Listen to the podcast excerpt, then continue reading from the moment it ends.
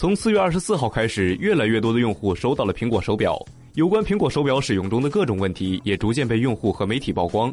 在标准版不锈钢表壳容易出现划痕的问题之后，近日多家媒体又曝光了纹身门。如果手腕上有纹身，可能影响苹果手表正常工作。问题集中表现在两个方面。按照常规，如果一块苹果手表离开了某个用户的手腕，系统将要求重新输入密码验证身份。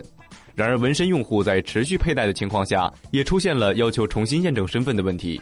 此外，纹身中所使用的深颜色可能误导了苹果手表的传感器，深黑色或深红色的纹身导致心率监测出错，心率可高达每分钟一百九十六条，此后可能又快速失去和皮肤的接触。